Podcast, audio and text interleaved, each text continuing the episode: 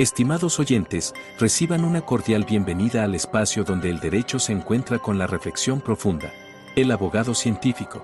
Este foro es nuestra dedicación a explorar las intersecciones entre las disciplinas jurídicas y el pensamiento crítico, ofreciendo un escenario para el diálogo intelectual y el desarrollo personal en el mundo del derecho. Acompaña a Andrés Arellano en este viaje de indagación y descubrimiento. Cada capítulo está diseñado para profundizar en cómo el razonamiento analítico influye y fortalece nuestras prácticas legales, desafiando las convenciones y fomentando un entorno de aprendizaje basado en la comprensión y el razonamiento lógico. El abogado científico se compromete a ser una ventana a la exploración de conceptos jurídicos a través de la lente de la metodología y filosofía científica, con un fuerte enfoque en el análisis crítico y la evidencia. Este enfoque nos permitirá abordar temas desde una perspectiva única, desentrañando las complejidades del derecho y promoviendo una práctica legal más reflexiva y fundamentada. Así, los invito a embarcarse en esta aventura de conocimiento, donde juntos exploraremos los principios que forman la esencia de la abogacía. Prepárense para un viaje hacia la comprensión profunda y el enriquecimiento intelectual. Bienvenidos a El Abogado Científico.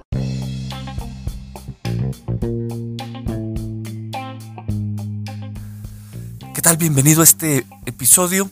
Ya terminamos con unos temas que nos tomaron bastantes meses.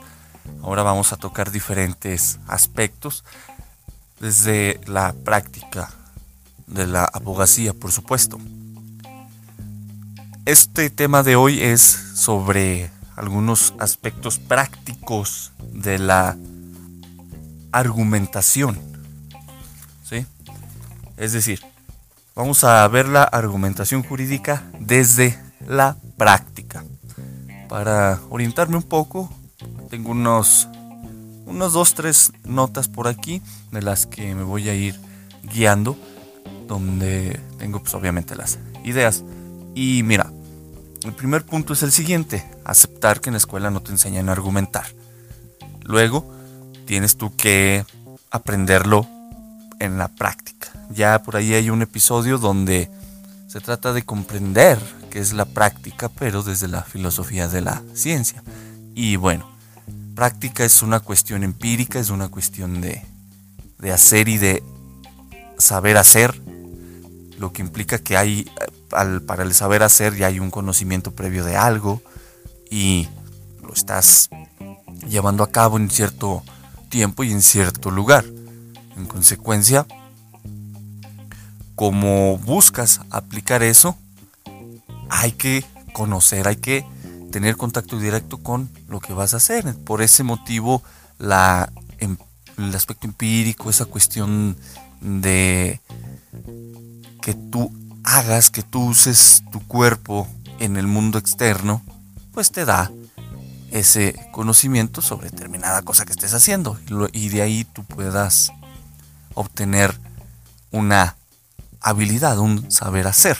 ¿sí? Y ya cuando lo hagas, como sabes, pues puedes justificarlo a través de, de una razón que es el contacto directo con determinado objeto de conocimiento. En este caso, por ejemplo, la argumentación en las audiencias, en los escritos, en las demandas, etc. Ahí es donde se aplica directamente o se, ¿sí? se aplica el saber hacer hay un saber hacer una demanda, un saber hacer un escrito, un saber hacer un argumento para juicio oral, no sé, para un juicio, una audiencia de vinculación, medidas cautelares, una audiencia civil, una demanda mercantil, etc. Entonces esto es general y pues no, nada, no se basa nada más en lo penal. Bien, vamos a entrar directamente al grano. Los argumentos hay muchos, muchos libros, pero eh, de argumentación jurídica, pero nosotros no nos vamos a enfocar en absolutamente ninguno de ellos. Vamos a hablar, eh, la base de esto son libros de argumentación en, general. Eh, uno de ellos que te invito a lo investigues, lo compres, porque es muy concreto, no echa tanta paja y es útil y esto en este último te digo que es útil porque yo lo he aplicado y lo sigo aplicando para elaborar mis, mis escritos, mis eh, ordenar mis ideas, tener vaya como un, un manual, hay un recetario, ¿no? en el sentido de tres, los tres, cuatro ingredientes de una argumentación y luego ya desarrollarla. Se llama Las claves de la argumentación de Anthony Weston y los otros son libros de lógica. ¿Sí? Ahí de lógica de lógica proposicional, ambos te van a explicar la estructura de un argumento, los aspectos, los conectores lógicos, sus interpretaciones obviamente lógicas, etcétera. Y ahí pues no te recomiendo ninguno, sino que tú identifica, ¿no? Cuando vayas a comprar uno en el índice, en el prólogo y en la antecubierta, para si te llama la atención. Bien, ¿qué es entonces argumentar? No vamos a meternos en broncas de definiciones de qué es un argumento y, esto vamos a entenderlo como un dar razones sobre algo. Argumentar es dar razones sobre algo. Y las razones vamos a entenderlas como una serie de afirmaciones. Las afirmaciones. ¿sí? Dar aquí sí nos dice Anthony Weston que las afirmaciones, perdón, que eh, hay que distinguir entre premisa y conclusión. ¿sí? Y las premisas son afirmaciones. Para la construcción de un argumento entonces hay que distinguir entre premisa y conclusión. Esto también lo manejan los libros de lógica. Ahora, esto es bien importante porque si hay que dar, si argumentar es dar razones y las razones están sostenidas en afirmaciones y las afirmaciones son premisas o son o son la el sentido, el, contenido, el conjunto en el que están incluidas las premisas. Por tanto, necesitamos hacer esta distinción para crear un argumento que es llamado corto. El argumento corto no es otra cosa más que ese argumento principal, esas razones principales en las que descansa tu conclusión. Y aquí viene algo bien importante. Las premisas son afirmaciones, vaya, están incluidas en las, en las afirmaciones. Ahora, hay que comprender que la estructura o la composición de un argumento corto, de ese argumento principal, de esas serie de premisas y conclusiones, tiene una estructura. Y ojo aquí, son, pueden ser, eh, son entendidas desde la lógica como tres, de tres formas. En la, la premisa la, conclusión, perdón, la conclusión está al inicio de tu argumento o en medio o al final. Y aquí tienes ya la primera decisión práctica al estructurar tu argumento. ¿Dónde vas a colocar la conclusión? ¿La dices al inicio de tu argumento? ¿La dices en medio? ¿O la dices al final? Porque luego la estructura va a ser diferente. Por ejemplo, dices tu premisa, haces tu afirmación, llegas a das tu conclusión al inicio del argumento. De ahí, la estructura es que, como ya tiene la conclusión ahí, hay que obtener las premisas. Entonces, esta es la primera estructura. Conclusión, premisa, premisa. Si pones tu conclusión en medio del argumento, la estructura sería premisa, conclusión, premisa. Si pones tu conclusión al final, entonces tu estructura sería premisa, premisa, conclusión. Esto último es lo que generalmente se enseña, ¿no? A través del silogismo. Pero hay muchas otras formas de argumentar más allá del silogismo, que muchos abogados casi lo único que saben. Mira, identifica. Y esto es importante porque no solamente va a ser que todos los argumentos sean así, o sea, puedes ir variando, puedes ir variando. En, si es un documento escrito como una demanda, como una contestación de demanda, como unos eh, contestación de un incidente o un escrito de, de algún recurso, ¿no? De revocación, de queja, de apelación, etcétera, sirve para plantear el argumento principal y posteriormente hacer los otros pasos, ¿no? Identificas pues la estructura. Luego, esto constituye un argumento corto, no se te olvide. Luego, es necesario desarrollar una serie de argumentos para cada premisa. Esto con el fin de explicar o justificar dichas premisas, es decir, dichas afirmaciones. Veamos. Tienes tu argumento principal. Ya decidiste, por ejemplo, que pones la premisa, perdón, la conclusión la pones al inicio. El primer renglón es tu conclusión. y los siguientes van a ser tus premisas. Ya lo tienes ahí, ese es tu argumento corto, es tu argumento, puede ser tu argumento ahí principal, no se te olvide. Luego, como tienes dos premisas o tienes tres, las que pongas, generalmente son dos, pones dos premisas, ahora sí, ya de, de ese párrafo, tus dos premisas las sacas para otro argumento. En términos así coloquiales, hay que defender esas premisas o hay que explicarlas. Hay que profundizar en esa afirmación que haces que ayuda a sostener la conclusión.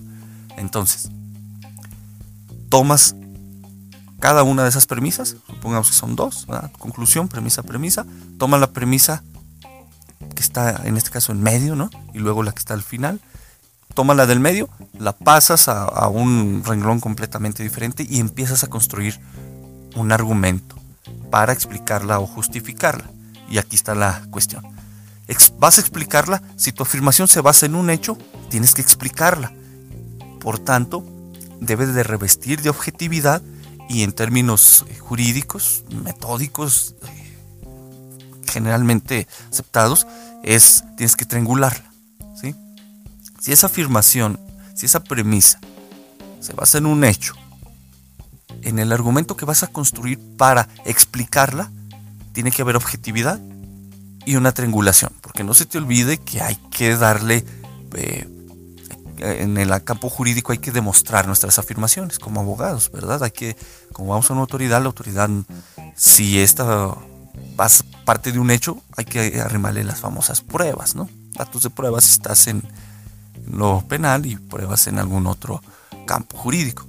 En consecuencia, triangula.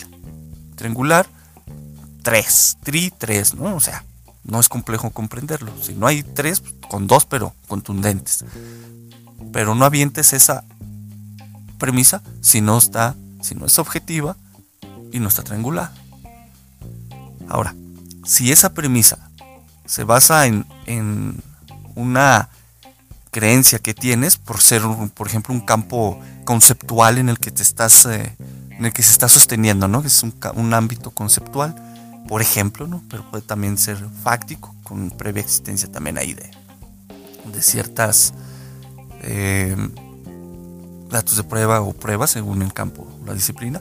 Pero si es, por ejemplo, conceptual, ¿no? Que estás discutiendo en la interpretación de cierto artículo, de cierto principio jurídico, pues entonces, bueno, entonces, pues, entonces vas a justificar una creencia. Es decir, esa predisposición o anclaje de tu mente acerca de algo que consideras verdad. ¿sí? Justificas una creencia.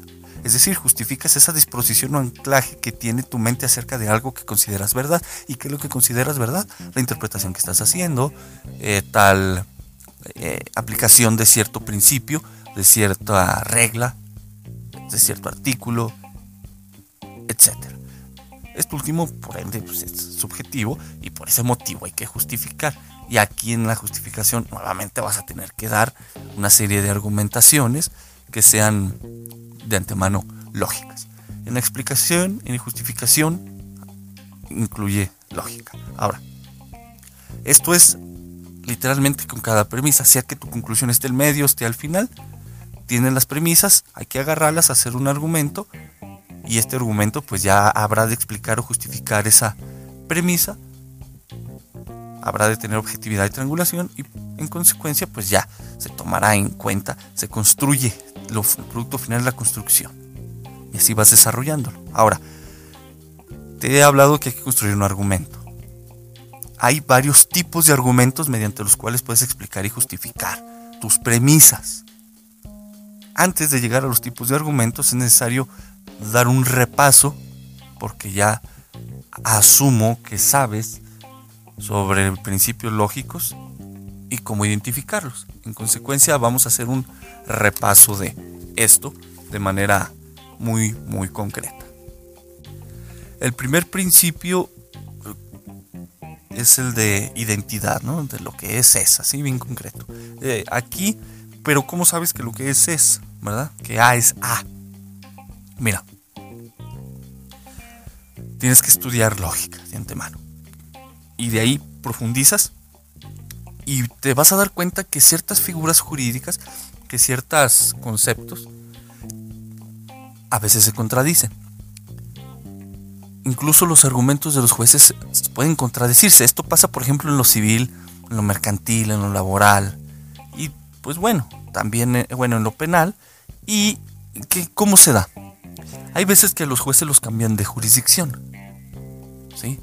Hacen sus movimientos administrativos, dura un juez uno o dos años, lo cambian, llega otro con los expedientes, empieza a arrojar sus autos y a veces trae un criterio diverso al otro y ahí encuentra la contradicción. Y por ejemplo, algunos le pueden dar valor a todas tus actuaciones, otros le pueden dar a algunas y si te fijas todos y algunas, hay que ver si algunas niegan al todo y, no, eh, ver si esto puede significar alguna posible contradicción o simplemente una reafirmación lógica en un sentido diverso. Es decir, si trata de hacer ver algo, eh, si no afirma o si afirma algo o si supone la existencia de alguna cosa. Eh, y de ahí, por ejemplo, el todo, ver si usa palabras de este tipo, ¿no? Todo, ningún, algún. ¿sí? Estas palabritas son importantes porque a veces hay contradicciones entre ambas, ¿no? Con el, todo y el algún, a veces hay contradicciones. Para esto te puedes apoyar de un cuadro de oposición a una tabla de oposiciones, desde la lógica proposicional. Y es una cuestión que ya te ayuda a introducir en el principio de no contradicción. Pero previo a esto, empiezas a encontrar esas cualidades, esas propiedades, esas cosas que hacen ser determinado objeto. ¿sí? Esa es la, la identidad y tienes que ubicarlas. Algunas son cualitativas, es decir, son de meras descripciones eh, generales o abstractas. Luego, ahora sí la contradicción. Ya conoces esta serie de propiedades de cualidades de determinado principio, regla, concepto, eh, figura, etc. Y si hay una contradicción, es decir, que algo, en términos muy concretos, que el ser, el ser es y no puede no ser en el mismo tiempo y lugar, encuentras contradicciones y esto suele pasar, a veces no son tan evidentes y por eso necesitas poner atención a los conectores lógicos que se emplean en la estructura de un argumento y la estructura propia del argumento.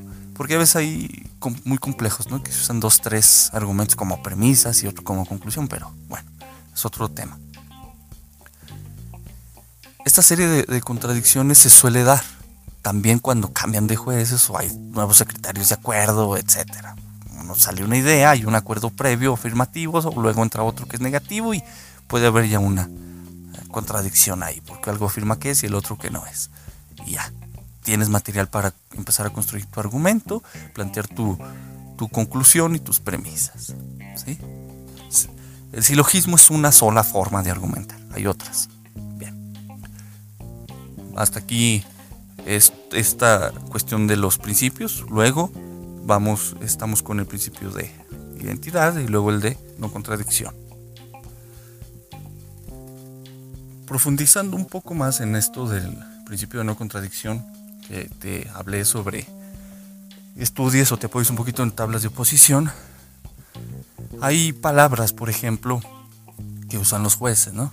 Para lo general, pues esta es una, ¿no? En lo general, o en todos los casos, o en la mayoría de casos, y cuando baja lo particular utiliza en este caso, o en el caso que nos ocupa, o en el presente. Entonces pon atención al tipo de palabras que utiliza, porque de ahí tú puedes ir extrayendo una serie de contradicciones, no nada más con el cambio de juez, sino también con lo que diga el juez que corresponda, tu contraparte, por supuesto, y cualquier otra persona, incluso tú mismo. El otro principio es el de tercero excluso. Y en términos así bien prácticos es, el siguiente. O tienes razón tú o tienes razón tu contraparte. ¿Sí?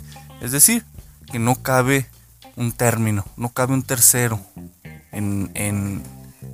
De ahí que, bueno, si el juez sale con alguna otra cuestión, pues es donde puede caber, ¿no? Este violación de principio, esto puede darse en, mira, son muchísimas, muchísimas situaciones, a veces viene la cadenita, ¿no? De donde se contradice, llega una, una conclusión contradictoria y luego sale con otra premisa y esta premisa ya violenta el tercer excluso.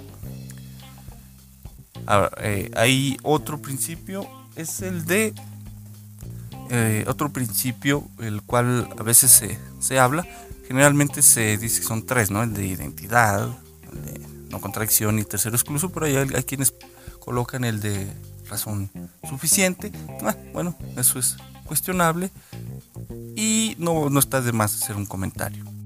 En términos bien concretos y tomando la idea de Oscar de la Borbolla en su libro La rebeldía de pensar, en el que hace un ejercicio interesante de reducción al absurdo del principio de razón suficiente.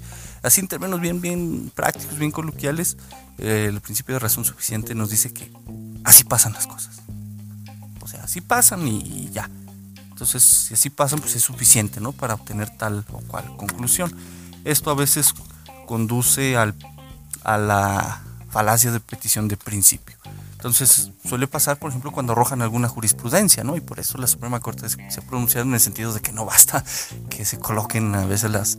No recuerdo ahorita el criterio, por ahí lo tengo un amparo directo en revisión y eh, no me acuerdo, pero no es mía esta idea, sino que viene de allá y donde no basta que coloquen una tesis, ¿no? Y ya lleguen a la conclusión, porque esto es una forma de falacia de petición de, de principio en el sentido de, de, aplicación del principio de razón suficiente, ¿no? Es razón suficiente que exista una jurisprudencia para, llegar yo a la conclusión y negarte tal o cual petición, ¿no? Al contrario, tiene que haber una serie de razonamientos, ¿sí? Tiene que haber una identidad, ¿no? Tiene que, no tiene que haber contradicción, menos un tercero excluido. Bien. Continuando, esto fue un repaso muy rápido. Ahora sí, vamos a los tipos de argumentos. Te estuve platicando hace ratito que tienes un argumento corto, un argumento ahí principal con alguna estructura, conclusión, premisa, premisa, premisa, conclusión, premisa, o tus dos premisas y la conclusión. Este se parece al silogismo, pero en realidad es una forma estructural de un argumento. Luego decides dónde poner tu, conclusión, tu, afirmación, tu, eh, perdón, tus afirmaciones, tus premisas. Pones tu conclusión al inicio, tus premisas por ejemplo, van abajo. ¿no? Pones tu premisa al inicio, la conclusión en medio y la otra premisa al final, o tus dos premisas al inicio, arriba, abajo, y arriba, en medio y abajo la conclusión. Y te dije también que tienes que tomar cada una de las premisas para explicarlas o justificarlas. ¿sí? Si es un hecho, si es una creencia, hay que explicar o justificar tus premisas. Y esto te va a dar pie a la construcción de argumentos. Ahora sí, hay varios tipos de argumentos que te pueden ser útil para ir desarrollando tu, pues, escrito, tu propia argumentación, si es una audiencia de tipo oral, mercantil, laboral, penal, etc. Hay argumentos mediante ejemplos, por analogía, de autoridad, acerca de las causas, los argumentos deductivos, ¿no? donde ya se utilizan los famosísimos y muy conocidos silogismos, y cada uno te puede dar herramientas muy, muy interesantes. Puedes hacer combinaciones de ambos, meter argumentos de autoridad. Por ejemplo, cuando citas, me estoy adelantando, pero cuando citas jurisprudencia estás empleando un argumento de autoridad. Eh, puedes ir mezclando pues este con los argumentos acerca de las causas, junto con un argumento deductivo y vaya, ahí vas jugando, ¿no? Con esto y al final mantiene cierta estructura, mantiene cierto orden en tus propias premisas, en tu propia conclusión y tus demás argumentos y ya, bueno, parece ser ya, puede parecer razonable lo que estás diciendo o que no, no estás eh, pues sacándote de la manga mucha forma estructural que estás empleando, estás, estás tratando de evitar contradecirte, estás planteando bien la identidad de las cosas y estás tratando de evitar caer en, falacias. Esto ya será otro episodio. Vamos a explicar así de manera muy concreta, práctica, los argumentos mediante ejemplos. Dice Anthony Weston que los argumentos mediante ejemplos ofrecen uno o más ejemplos específicos en apoyo de una generalización. Y mira, aquí está la clave. Comprende esa cuestión de generalización. ¿Sí? Una generalización, un todos. ¿sí? Las palabras como todos, muchos. ¿sí? Estas palabritas ya te ayudan a usar una generalización. O usar un plural. ¿sí? Si no vas a anteponerle el todos, el muchos, usar pluralizar. Y ya de ahí vas a empleando la generalización, para después ir sosteniendo tu, conclusión. Por ejemplo, pones tu conclusión otra vez al inicio y las siguientes premisas vienen derivadas de ejemplos, vienen derivadas de generalizaciones. ¿Sale? Pero aquí Weston hace una observación bastante importante en el que un requisito es que los ejemplos sean ciertos. Sean ciertos. Tienes que, eh, o sea, no inventártelos, tiene que ver, acuérdate, objetividad, triangulación, una corroboración ahí objetiva, no nada más porque te nacen. Y ojo con esto, tiene el inconveniente de que puede haber un contraejemplo mucho mejor que el ejemplo que tú estás diciendo. Por eso hay que pensar bien los ejemplos y adelantarte o prever algunos contraejemplos. Bien. El argumento por analogía. En este argumento nos dice Anthony Weston que en vez de multiplicar los ejemplos para apoyar una generalización, discurren de un caso o ejemplo específico, ah, o ejemplo específico a otro ejemplo, argumentando que debido a que los dos ejemplos son semejantes en muchos aspectos, son también semejantes en otro aspecto más específico. Esto último es la clave ¿no? para entender el argumento por analogía. Tienes dos, dos casos, dos cosas, dos objetos que tienen características similares, son semejantes, y de ahí puedes extraer tú una, una característica más específica, ¿no? Por ejemplo, la luna es como un plato, porque ambos son redondos. Uno está en el espacio exterior, otro está en tu cocina, pero los dos tienen la característica de ser redondos, una analogía. Entonces, ¿en qué se parece la luna y el plato? que son redondos. Este tipo de, pregunta te puede ayudar a plantear el argumento por analogía, no a buscar un objeto y característico, en qué se parece esta cosa con la otra. Por eso uno de los principios incluso de derechos civiles es resolver ¿no? algunos casos a través de analogía y así en este tipo de razonamientos. Eh, no, si te fijas no es muy complicado, lo vas a hacer de la misma manera, ¿no? O sea, vas a plantear tus premisas, ¿sí? tu conclusión ahí igualmente, siguiendo la misma estructura. Tu premisa, que es la comparativa concreta, y luego ya las razones, ¿no? De, del por qué. Vamos a continuar con el de autoridad. Y este es bien interesante y muy útil. El argumento de autoridad es, en términos así bien, bien, bien concretos, el que más se usa en el, en el derecho, ¿no? el que más usan jueces, abogados, académicos. Cuando se nuevamente se va, se acude a una tesis aislada, una jurisprudencia, o incluso cuando citas doctrina, estás empleando un argumento de autoridad. Y aquí coincido con Anthony Weston en el sentido de que tú confías en otros para confías en otros para demostrar algo que, que buscas, ¿no?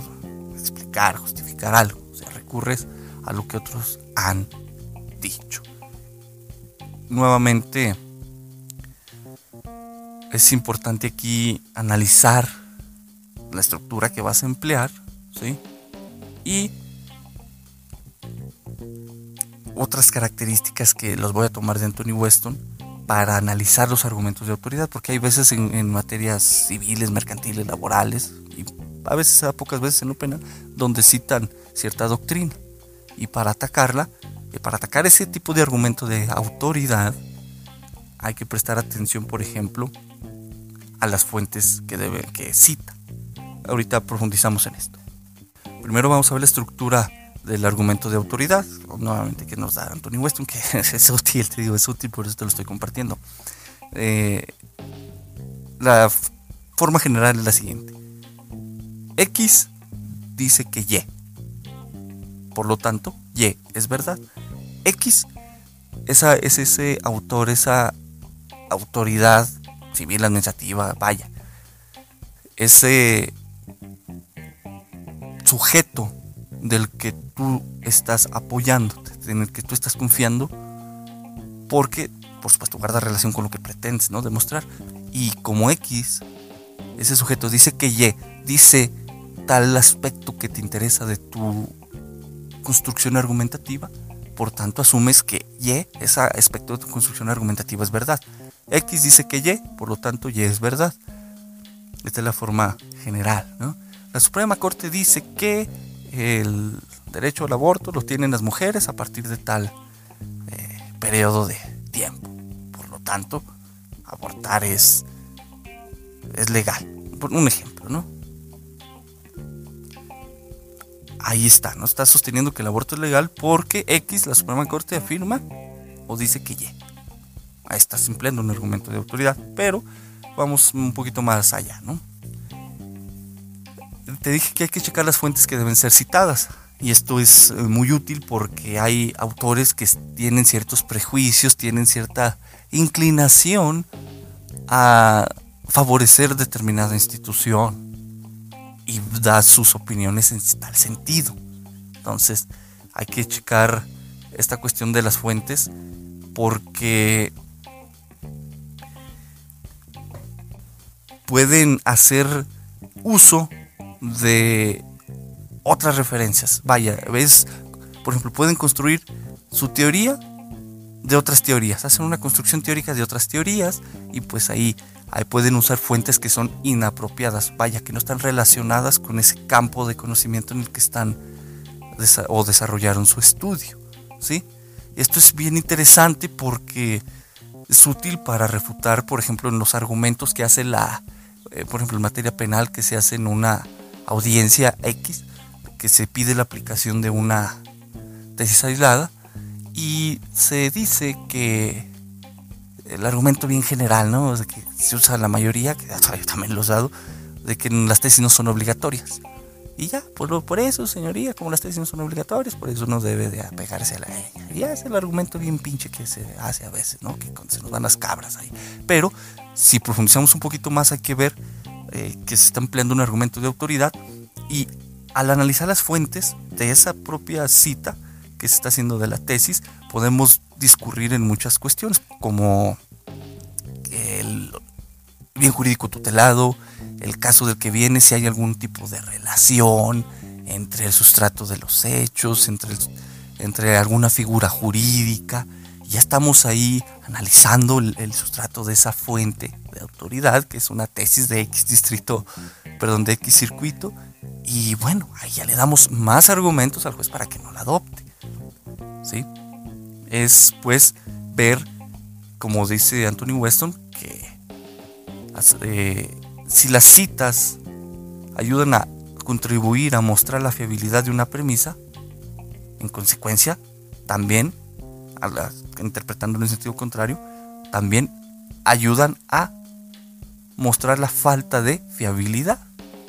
En este caso, por ejemplo, se recurre, en este ejemplo, se recurre a la identidad del bien jurídico, a la identidad de determinada figura jurídica que se abarcó en esa tesis, lo que dice cierto académico, cierto doctrinal, pues no tiene eh, unas fuentes fiables, está sesgado, etc.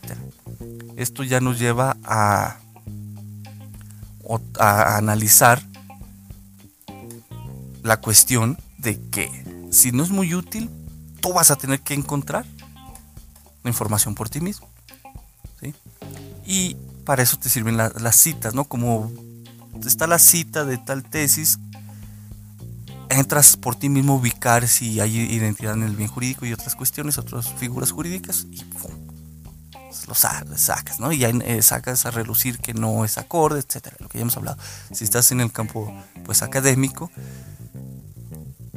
por eso la bibliografía que traen algunos artículos y libros, pues para eso está ahí, ¿no? Para que tú vayas a la fuente original y vayas revisando la cita que hace el autor de, las, eh, de, otro autor y ver si, si realmente pues, es útil o no. Entonces, esa es la, la cuestión ¿no? para los argumentos de autoridad, su construcción, pero también para combatirlos. Y esto tiene que ver sobre esta cuestión de cualificación que dice Anthony Weston, ¿no? de si están bien informadas, si se han sometido a ese campo de estudio, etc. Y a lo que te hablé de la imparcialidad al, al inicio también. Bueno, algo que hay que evitar mucho son los evitar las famosas falacias de los hombres de paja, vaya, ataques personales, para desacreditar a la, el argumento de autoridad. Bien. Otro argumento interesante es el argumento acerca de las causas. ¿sí? Esto se usa mucho en cualquier disciplina, en penal. Eh, un poquito, es más un poquito notorio en penal. Es más notorio en penal, pero se utiliza en cualquier disciplina, por eso también es útil. Y hay, aquí es bien importante comprender conceptos como relación y correlación, porque no es lo mismo algo que está relacionado o algo que está correlacionado, es decir, algo que tú pretendes darle eh, a algo que tú pretendas darle la causa, el origen de determinado efecto, puede no serlo, puede estar correlacionado, puede relacionarse con otra cosa que realmente sea el origen de la causa de determinado efecto. Esto se da, por ejemplo, en penal, ya sabes, es el campo que mayormente trabajo. Se da cuando en determinado delito, en determinada figura, tratan de incluir, por, ejemplo, en las eh, tentativas de homicidio, ¿no? Se utiliza a veces eh, una correlación entre decir amenazas, te voy a matar, te voy a chingar, o ya valiste madre, o cosas de expresiones de este tipo que hace a veces el sujeto activo, con la, la, la intención, ¿no? bueno, con la intención, con la actividad de encaminada a privar de, de la libertad de otra persona. Entonces, esta es, es una correlación. Si te fijas, por sí mismas, si quitamos la actividad del sujeto activo por sí misma, podrían ser unas amenazas, pero cuando hay actividad se correlacionan. Se correlacionan, no son la causa de que se haya, de, que el disparo de arma de fuego se haya realizado no se haya realizado. Eh, no, la causa es la propia actividad de la persona, sino que está correlacionada a esta. Dirían coloquialmente, van junto con pegado, ¿no? Se da la actividad privativa que intenta privar de la vida a otra persona y a su vez se van pronunciando estas palabras de, que muestran esa intención, ¿no? Esa cuestión ahí ultra dolosa o en términos de, de, la teoría tradicional, es, elementos subjetivos distintos al dolo, ¿no? O sea, es elemento subjetivo, perdón, no, es distinto al dolo, es elemento subjetivo. Y corrijo también porque ni es ultra doloso. ahí hay cosas de manejar mucha información al momento el punto es, comprende este tema de la correlación y en este ejemplo de la tentativa donde se da el elemento subjetivo, no esta cuestión de, dolo, como lo vemos los que seguimos el modelo lógico, esta cuestión del dolo, y cómo se relaciona. Eh, se usa mucho también, por ejemplo, en desapariciones forzadas, en donde se correlacionan ciertas amenazas con la actividad o el secuestro, ¿no? con la actividad propia del secuestro, ¿no? de amenazas previas. Hay correlaciones, y esto es interesante porque hay una... Mm, a ver, una cuestión que analizar bastante interesante porque estás atacando el origen de, lo que se comprende es el origen de algo. ¿sí? Si una persona fue privada de su libertad, si una persona fue privada de su vida, si una persona tiene una lesión, partimos, por ejemplo, de lo que dice Mario Bunge, de un problema inverso. Del efecto, vamos a ir a buscar la causa. Si es una o hay correlaciones. Porque eh, estamos tratando de explicar. ¿Te acuerdas que te dije al inicio esto de si pones, señalas una, una relación de causa-efecto en tu conclusión, entonces tienes que explicar y aquí entra la cuestión de la objetividad y la triangulación, no, no se te olvide. Porque hay que explicar cómo ese argumento conduce al efecto. como acertadamente nos lo explica Weston. Cuando pensamos que A causa B, usualmente pensamos no solo que A y B están correlacionados, sino que sino también que tiene sentido que A cause B. Los buenos argumentos entonces no apelan únicamente a la correlación de A y B, también explican por qué tiene sentido para A causar B. Cierro cita. Aquí está el otro aspecto de la correlación. ¿sí? Acá la correlación de causas es, un aspecto, pero aquí ya la correlación propiamente entre A y B, o sea, la causa y el efecto. ¿sí? Es desde el punto de vista del autor. Él dice que esto tiene sentido. porque la correlación de A y B tiene sentido? Por el hecho de que A causa B. ¿Te fijas? Entonces, nosotros ahorita correlacionamos dos eh, conductas, dos aspectos como causas, ¿sí? Tratando de delimitar cuál es la causa real. Y pues el efecto, si la persona es privada de libertad de la vida o, trato, casi es privada de la vida, ¿no? Con una tentativa, pues ahí se tiene el, efecto. Y desde el punto de vista del autor, esto está correlacionado con eh, ah, las correlaciones anteriores en sí formarían una sola correlación para el efecto que se causó con la conducta del sujeto activo. Bien, esto es bien eh, importante porque nosotros como abogados defensores y también los abogados eh, patronos, mandatarios judiciales, etcétera, argumentamos con razón eh, razonamientos de este tipo, ¿no? De argumentos de causas hay que ser muy, muy, muy específicos, ¿sí? Muy, muy específicos para dejar claro, perceptible, comprensible las correlaciones de, varias actividades que pueden ser causa de un efecto y por tanto tratar de analizar otras causas probables, ¿no? Aquí tenemos que pensar en sentido afirmativo y negativo. Afirmativo en que nosotros llegamos a la convicción de que tal causa produce un efecto, pero analizar lo contrario. ¿Habrá otras causas que expliquen ese efecto? ¿Sí? Y esto se da mucho, mucho, mucho. Eh, nosotros partimos de esta segunda cuestión, ¿no? En un inicio, cuando conocemos el caso, el fiscal afirma que la conducta del cliente ocasionó el efecto, ¿no? Actividad fue idónea para causar el, resultado. En algunos casos el resultado material o resultado formal, en algunos otros, el delito. Pero, ¿hay otra causa? ¿Sí? Esto ya daría lugar a otras cuestiones un delito imposible, otras cosas, ¿no? Pero veamos, un poquito más particular. El análisis de las de otro tipo de causas implica un razonamiento profundo para las explicaciones y esto lo sacamos de la objetividad de la triangulación según de las pruebas que haya y según pues ahora sí que el grado de objetividad que tú manejes no porque si estás atrapado todavía un tanto en la subjetividad va a haber problemas sesgos y, y demás cuestiones al analizar el material. Por tanto para analizar otras causas probables hay que triangular. Por eso el principio de triangulación es importante, ¿no? Porque el material nos va a decir. Y si no nos dice otra causa probable, pues podemos tener cierta, fijar una creencia, es decir, un estado subjetivo acerca de la verdad de lo que estamos ahí afirmando. Bien.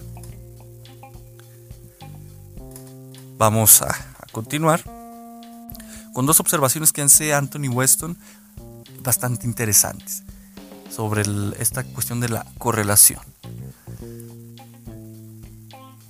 Hechos correlacionados no están necesariamente relacionados y hechos correlacionados pueden tener una causa común.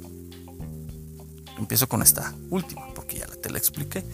Los hechos correlacionados pueden tener una causa común, es decir, estar diciendo amenazas eh, está correlacionado con actividad idónea para privar de la vida y estos dos tienen una causa común. ¿sí? Se juntan, pues. Se juntan para hacer una causa común de un ejemplo. Pero, como bien dice Anthony Weston, dos, eh, algunas correlaciones no son, eh, no son relaciones entre causa y efecto, sino que representan dos efectos de alguna otra causa. Es decir, vamos un poquito más para atrás. ¿sí? Vamos de efecto a causa.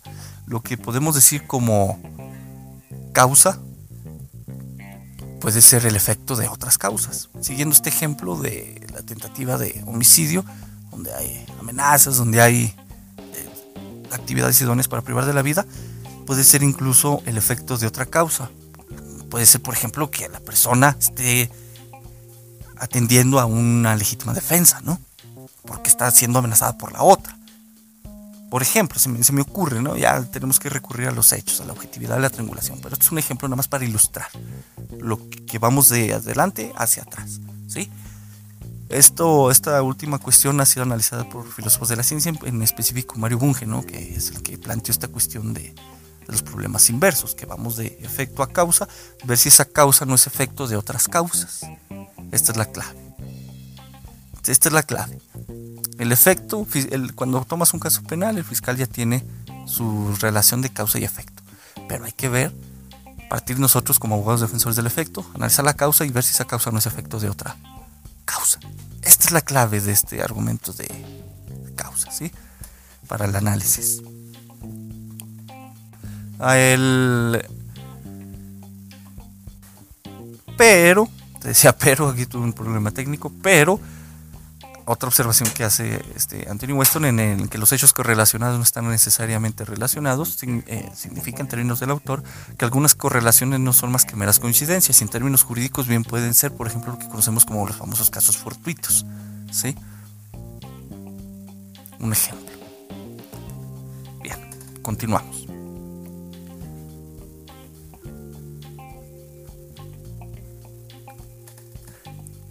Llegamos ahora sí a los argumentos deductivos, que es lo que más, de lo que más se habla, el famoso silogismo jurídico, ¿no? Que como si fuera, bueno, pues más bien es el dogma, ¿no? Porque no se te olvide que el derecho es dogmático, en consecuencia se cree que el simple uso de la razón crea, crea todo el conocimiento, etcétera, etcétera, pero los argumentos deductivos es lo que más se enseña, ¿no?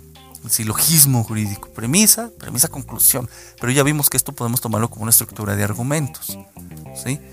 Y funciona dentro del argumento de, eh, deductivo. Pero hay varios tipos de argumentos deductivos que son bien interesantes y que si los eh, dominas es potente en un, por ejemplo, en un juicio oral, ¿no? Es potente en un juicio oral civil, mercantil, laboral, penal, también en apelaciones, amparos y recursos, pues bien potente el, eh, los argumentos deductivos. Ahorita te voy a decir cuál es bien interesante para generar incluso un, conflicto. Vamos a empezar con el argumento deductivo que es el modus ponens, ¿sí? de si P, entonces Q, Q, por lo tanto, perdón, estaba cometiendo una falacia aquí de afirmación del consecuente, del antecedente, perdón, consecuente, no me acuerdo ahorita a ver, rectifico. Si P, entonces Q. P, por lo tanto Q. Esta es la forma del modus ponens. Si P, entonces Q. P, por lo tanto Q. ¿Sí? Esto es, eh, un argumento válido, está correctamente formulado. El, error que estaba incurriendo ya hace rato no era una falacia, estaba incorrectamente formulado. Y en términos así coloquiales, sencillos, el modus ponens es el modo de poner. Es una forma de conseguir Q, una forma de conseguir algo. Si P, si pongo P, entonces consigo Q. Tengo P, por lo tanto, Q. Conseguí Q. ¿Sí? Un ejemplo, un ejemplo así muy simple. Si se viola un derecho, si se viola el derecho humano a desahogar pruebas en juicio oral, entonces puede reponerse el procedimiento. Se, violentó el derecho humano a desahogar pruebas. Por lo tanto, tiene que reponerse el procedimiento. es un ejemplo, ¿no? Si P, entonces Q. Si P, puse P, conseguí Q. Pero lo puse así, en la forma de razonamiento, ¿eh? Porque si yo provoco que no se pueda desahogar una prueba, no hay violaciones, ¿no? Porque yo provoqué esa situación, está regulado en el Código Nacional de Procedimientos Penales, ¿no? Y no puedo alegar yo esa, ignorancia, esa, esa mi propia torpeza, pues. Este argumento, analízalo. Porque vamos a continuar con el modus tollens. Es decir, si en el modus, si en el modo anterior, es decir, en el modus ponens, pusimos, en el modus tollens quitamos. ¿Sí? Aquí se quita el modus ponens es si P, entonces Q. P, por lo tanto, Q. Aquí, si quitamos, podemos quitar, nos dice Anthony Weston, quitamos Q, quitamos P. La forma es el siguiente. Si P, entonces Q. No Q, por lo tanto, no El, si te das cuenta, aquí negamos. Aquí hay una negación. En el modus ponens afirmamos y en el modus tollens estamos haciendo, incluyendo una negación. Por ejemplo, siguiendo el argumento anterior. A ver si, si me acuerdo cómo lo formulé. Porque no lo tengo escrito, se me ocurrió ahorita en el desarrollo de esto si hay una violación al derecho humano de desahogo de pruebas en juicio oral, entonces hay que reponer el procedimiento. No es necesario reponer el procedimiento. Por lo tanto, no hubo una violación al derecho humano de desahogo de pruebas en juicio oral. ¿Sí? Algo así como que no se dio el efecto. ¿Te fijas? Como que si no hay que reponer procedimientos porque no hubo una violación a ese derecho humano. Entonces, esta es una forma así sencilla de, ilustrar el modus tollens. Y vamos a continuar. Eh, con la clave, mira, antes de continuar, la clave de esto, ¿cuál es? Que no se dé el efecto, que no se dé Q. Que no se dé Q después del entonces que no se dé esa cuestión que sigue del entonces, ¿no? Si no se da, no se da en la anterior. Quitamos uno, pues, quitamos Q y quitamos P. Si no se da Q, entonces no hay P. O P no fue razón suficiente. Vaya, no fue suficiente, no fue no razón suficiente. Esto es un, principio, sino, fue condición suficiente. ¿sí? Para posiblemente provocar Q. La clave aquí es checar si el antecedente es condición suficiente para que se dé el consecuente. P es el antecedente, Q el consecuente. Ojo con, con eso. Mm, si tú afirmas el consecuente, nada más, y de ahí extraes información creyendo que, que el antecedente es condición suficiente, estás cayendo en la falacia. ¿sí? Está en la, falacia de en la falacia de afirmación del consecuente. ¿sí? Eh, cuidado con eso. Esta es la cuestión aquí con los modus tollens y el modus ponens, eh, cuidar no caer en esta falacia de afirmación del consecuente. Acuérdate, modus ponens pone, modus tollens quita. Es decir, el antecedente no es condición suficiente para que se dé el consecuente. En el modus tollens y en el modus ponens, el antecedente sí es condición suficiente para el consecuente. El silogismo hipotético. Este es interesante. Te, voy a ser franco, lo he utilizado poco en el campo jurídico, pero de las veces que lo he utilizado ha sido ah, interesante en la construcción, en su análisis, pero no, bueno, a mí no me ha ayudado a conseguir ciertos resultados, me ha, ayudado más otro, pero eh, este es útil porque de una tenemos el antecedente y el consecuente el consecuente se vuelve antecedente de otra premisa. Mira si, P entonces Q esta es nuestra primera premisa. P es el antecedente Q el consecuente. Luego si P entonces Q primera premisa vamos a la segunda. En la segunda premisa Q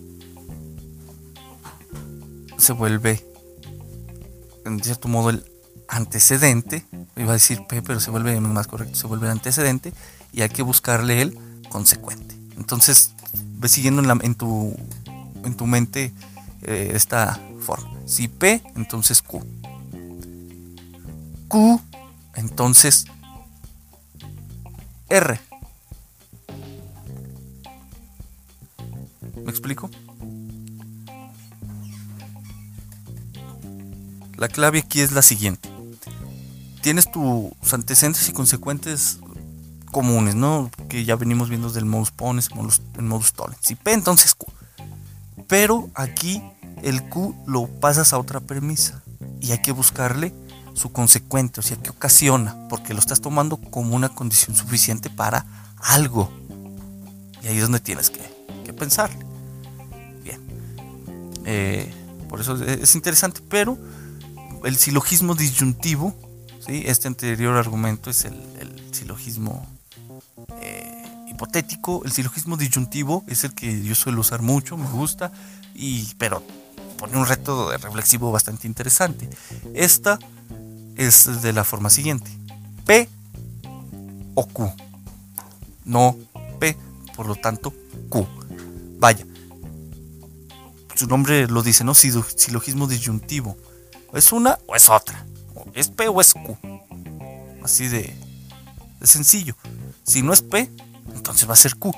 Si, no es Q, entonces va a ser P. Esto no tiene mucha, mucha mm, complejidad, pero hay que reflexionar, ¿no? Para justificar por qué es P en vez de Q o por qué es Q en vez de P. Acuérdate que estas son las premisas, ¿no?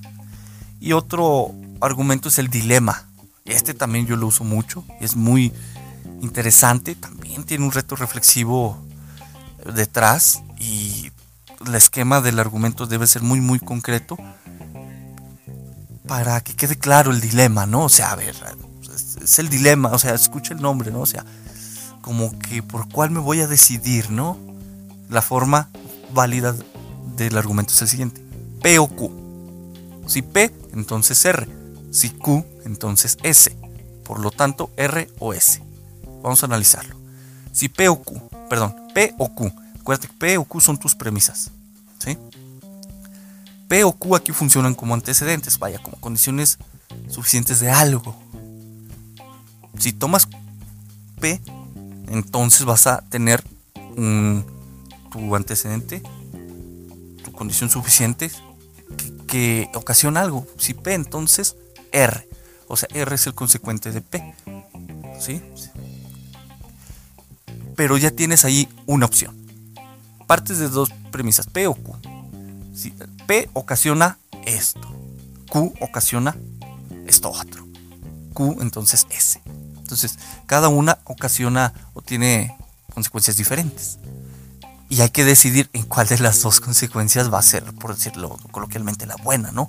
Por lo tanto, R o S unas premisas te dan, una premisa te va a dar cierta consecuencia, otra premisa, otra consecuencia, y luego toman las consecuencias y ahí está el dilema, ya creaste el dilema, o es una consecuencia o es otra, es una consecuencia o es otra. Esto es bien, bien interesante, por ejemplo, si tú quieres plantear violaciones a derechos, si quieres plantear eh, si, si de la información que te ha surgido de tu objetividad, de tu triangulación, estimas que va a haber un conflicto en, el juicio oral, sea civil, mercantil, laboral, etcétera, o en la apelación o en el amparo, planteale a la autoridad un dilema, créale un dilema. Obvio, te, pueden salir y te van a salir, pues ya sabes que las autoridades son muy astutas, eh, con el falso dilema, ¿no? Le van a dar la contraria. Eh, lo que plantea la defensa, lo que plantea el actor, lo que plantea el abogado es un falso dilema. Pero te tiene que decir por qué. Y para esto tienes que obligarlo a analizar tu dilema, es decir, tienes que obligarlo a analizar la premisa Q, la premisa, perdón, la premisa P, la premisa Q, los, las consecuencias que le estás dando a P, las consecuencias que le estás dando a R y las consecuencias que trae eh, S o R. Cada una de las eh, estas em, consecuentes ¿no? que uniste para crear el, el dilema. Entonces, vas planteando el esquema argumentativo, tus premisas con sus efectos. acuérdate del esquema.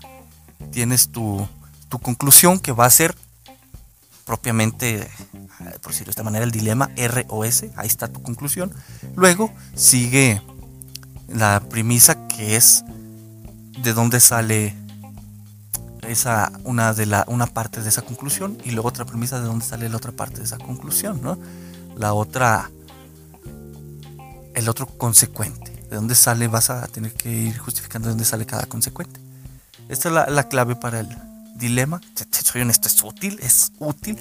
Y en mi caso, por ejemplo, a veces en audiencias, yo ya los llevo construidos y a veces salen otros ahí y a veces los fiscales así como que, híjole, los agarras en curva, ¿no? Diría uno en México, los agarras en curva. Y el juez también se pone a, pensar. Es muy útil este argumento, trato de, trate de, explicarlo eh,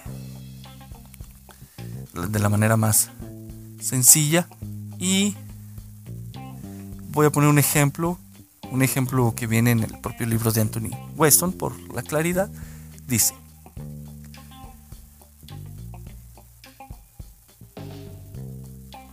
Hay un dilema al que cualquier oposición a una injusticia triunfante en la naturaleza de las cosas está sujeta. Si usted no hace nada, será considerado un cómplice de las medidas de las medidas a las que su silencio asiste. Si usted resiste, será acusado de provocar al irritable poder a cometer nuevos excesos. La conducta de la parte perdedora nunca aparece como correcta. Analizado es el siguiente. Extrayendo sus premisas en este ejercicio que hace Anthony Weston. Son las siguientes. ¿Usted es acusado de causar nuevas provocaciones o es considerado un cómplice? Aquí tenemos esta cuestión de P o Q. Si usted es acusado de causar nuevas provocaciones, su conducta parece equivocada. Aquí tenemos P, entonces Q. Si usted es considerado un cómplice, su conducta parece equivocada. Aquí tenemos la otra parte, ¿no? Q, entonces S. A ver, S, Q, Q, P, entonces R, Q, entonces S. es en la que vamos. Si usted es considerado un cómplice, su conducta parece equivocada. Q, entonces S. Por lo tanto, su conducta siempre parece equivocada. Ahí está la conclusión.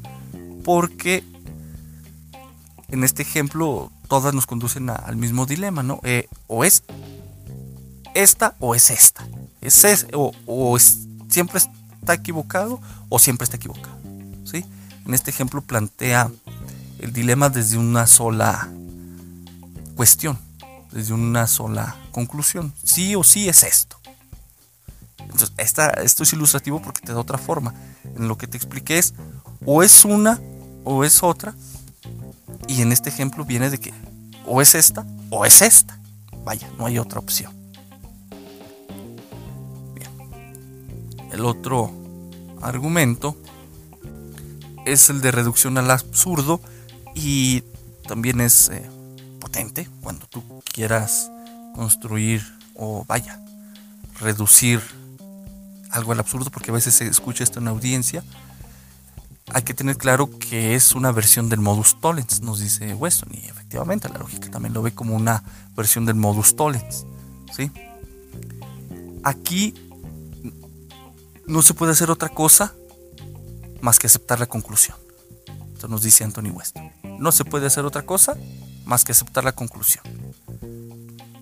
Esta es la clave de la reducción al absurdo. Mira, te acabo de comentar que no se puede hacer otra cosa más que la conclusión. Sí o sí es esto.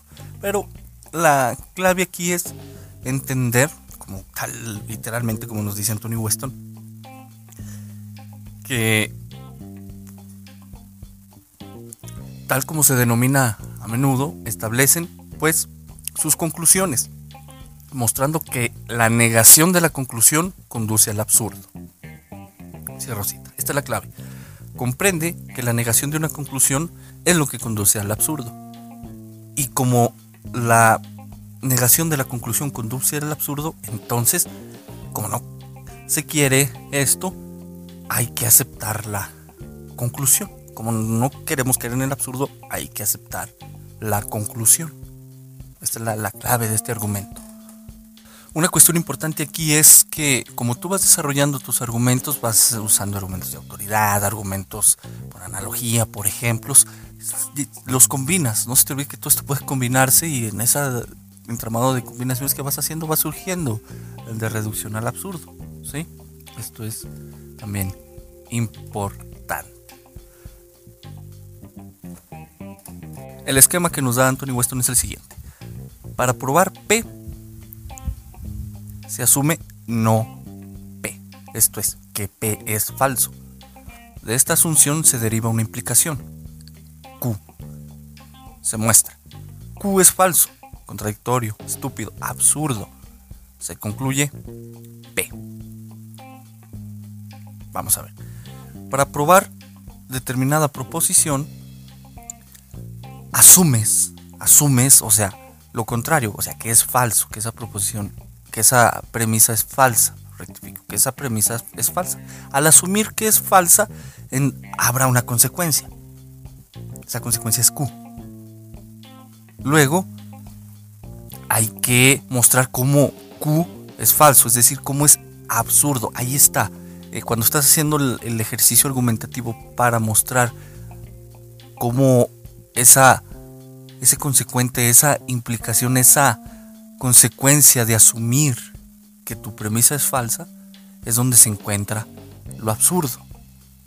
Y como no queremos algo absurdo, entonces no hay que asumir que tu premisa es falsa, sino al contrario, hay que asumir que es real, que es verdadera, que es verdadera. ¿Sí? Este es el ejercicio de reducción al absurdo. Va de nuevo. Para probar tu premisa, para probar tu premisa, hay que partir de que es falsa, ¿sí? Asumes que es falsa. Como vas a asumir que es falsa, va a haber una consecuencia. Luego, tu trabajo es explicar esa consecuencia como falsa, decir por qué obtener una consecuencia de este tipo al negar tu premisa es absurda. Y como va a ser absurda y no queremos cosas absurdas en nuestra argumentación, hay que, no hay que asumir entonces que nuestra premisa es falsa, sino lo contrario, hay que asumir que es verdadera. Este es el argumento de reducción al absurdo. Pocas veces lo he utilizado en apelaciones amparos, pero es interesante. Y al final es comprender que en la práctica justamente combinas, y aquí yo sí coincido con Antonio Weston, de que combinas muchos tipos de argumentos. Empiezas con un argumento de causa-efecto, metes un, un, argumento de analogía, haces una. Creas un dilema con los dos anteriores, porque o es una causa o es otra, por ejemplo, ¿no? Y mostrando que los dos no están correlacionados. Y si quieres que el juez acepte sí o sí tu conclusión, hazle un ejercicio al absurdo, un argumento al absurdo. Y bueno, ahí es donde tienes tú que ir jugando. Este es el aspecto práctico de la composición argumentativa de audiencias para tus escritos. ¿Sale? Lo que te va a servir siempre va a ser eh, crear un esquema, ¿sí? Llevar un esquema de lo que quieres mostrar. Agarra un hoja en blanco, una pluma siéntate y pon tu idea que traigas ahí que quieras demostrar, ponla como conclusión y tienes que sentarte, pensar, buscar qué argumentos vas a querer construir y aquí es donde te va a tomar tiempo y reflexión. Y al hacerlo, vas a ver unos resultados bastante interesantes en, comparación con otros que nada más se sientan y avientan al chingadazo así las argumentaciones, ¿no? En lo que yo creo que debería de hacerse esto y que es falso por esto y esto. Y cuando los empiezas a analizar sus argumentos, ves que no traen una estructura, no es como que intentó ser un argumento de un silogismo hipotético demasiado básico y un modus ponens, ¿sí? Etcétera intentó ser un modus ponens, etcétera, un modus tollens, o sea, quiso poner algo, quiso quitarlo, pero le falló en algún paso de la construcción, de ahí te agarras y le destruyes el argumento, haciendo eh, un argumento tal vez de causas, porque el, el fallar en alguna construcción argumentativa trae el efecto de que sea un argumento inválido y por lo tanto falso, y sus razones no pueden ser verdaderas por tal o cual motivo, en el sentido de que puede haber otras causas que lo explican mejor, luego de ahí le puedes crear un dilema al juez, a tu contraparte, al magistrado, a quien quieras, pero esto toma tiempo y por eso es importante sentarte y escribirlo, analizarlo y evitar hacer esto del chingadazo. Cuando no hay poco tiempo para hacerlo, si ya vas dominando todo esto, no vas a batallar, ¿no? Ya planteas tu estructura del argumento, luego pones eh, tu estructura, luego como ya traes en la mente este tipo de argumentos, el deductivo, el ponens, el, el el de poner, el de quitar, eh, el hipotético, el dilema, el absurdo, traes en mente el de analogía, el de autoridad, y ya no dices, ah, como que esta premisa, como que la puedo sostener con un argumento de este tipo, con un argumento por analogía, o con un argumento de causas, o no, un argumento del modus, un deductivo, no un modus tones, quito algo de ahí. Y ahí, ¿no? Vas haciendo tu, tu trabajo eh, es, laborioso, pero es por eso práctico.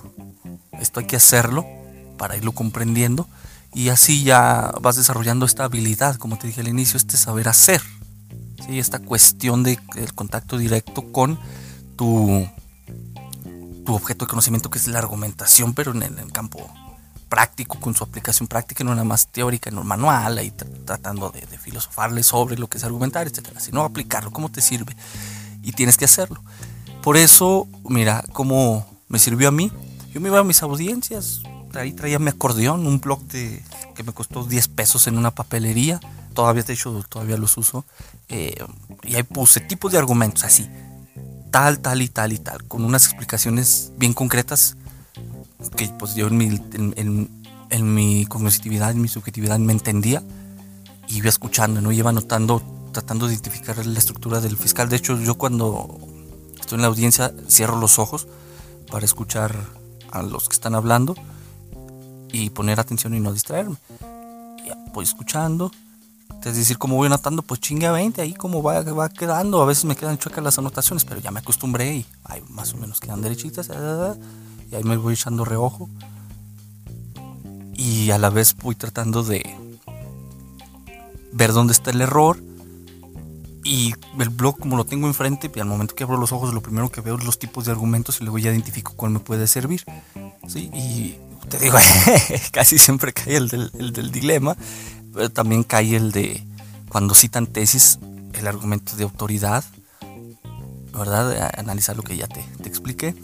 Y pues algunas otras reglas, ¿no? A veces, te digo, te soy franco, se me ha pasado que pues me he contradicho, a veces en las audiencias, y ya cuando caigo y ya me contradije y tengo que, como todavía no termino de explicar, tengo que eh, reacomodar el, el, argumento, hacer ver que me equivoqué y rectificarlo. Bueno, suele pasar por estar hablando en la audiencia, pero cuando estoy en escrito en, en el escritorio, que estoy sentado escribiendo un recurso, una apelación o apoyando a un colega o haciendo otra cosa, hay más tiempo de reflexión de experimentar con varios tipos de argumentos y el que se vea más potente, por decirlo de esta manera, es el que se queda. En consecuencia, estos son los aspectos prácticos. ¿Sale? Eh, esta estructuración de tu. de tu. esta composición de tu argumento. Sientas, te escribes tu idea, identificas qué argumentos con los cuales quieres trabajar, luego los creas, ahí estás haciendo una forma de experimentación y ya el que más te convence es el que utilizas. Si estás sentado, si estás en audiencia, escríbelos en un blog y hay unas pautas y verás que esto es muy muy útil. Hasta aquí el episodio, muy muy concreto, un tanto largo, ya van a ser de 50 minutos, de 30 minutos ya van a pasar la mayoría de, episodios, pero este a lo mejor te va, pues te va a servir, ¿no? Te va a servir, si no, pues bueno, busca otro, busca algún otro libro, pero el chiste es que te pongas las pilas. Faltaron las falacias, este es un tema que honestamente recurre a un autor que te llame la atención a mí no me llama tanto la atención hacer un, de momento, un episodio de, falacias un poquito más adelante, eh, tal vez. Es interesante y es muy útil, ¿no? Porque hace rato que te estaba diciendo que encontrar las fallas en los argumentos del fiscal es justamente encontrar algún tipo de falacias y esto también es necesario hacer como una listita y de, los tipos de falacias, pues son un chingo, son muchísimas y en la práctica te va a decir más o menos cuáles son las que se dan comúnmente en, un proceso judicial, un civil, mercantil o, penal. Entonces ya es cuestión práctica, ¿no? De identificar las más comunes. Es lo que te puedo decir de momento. Nos escuchamos y espero pronto estar hablando del modelo lógico del derecho penal. Hasta luego.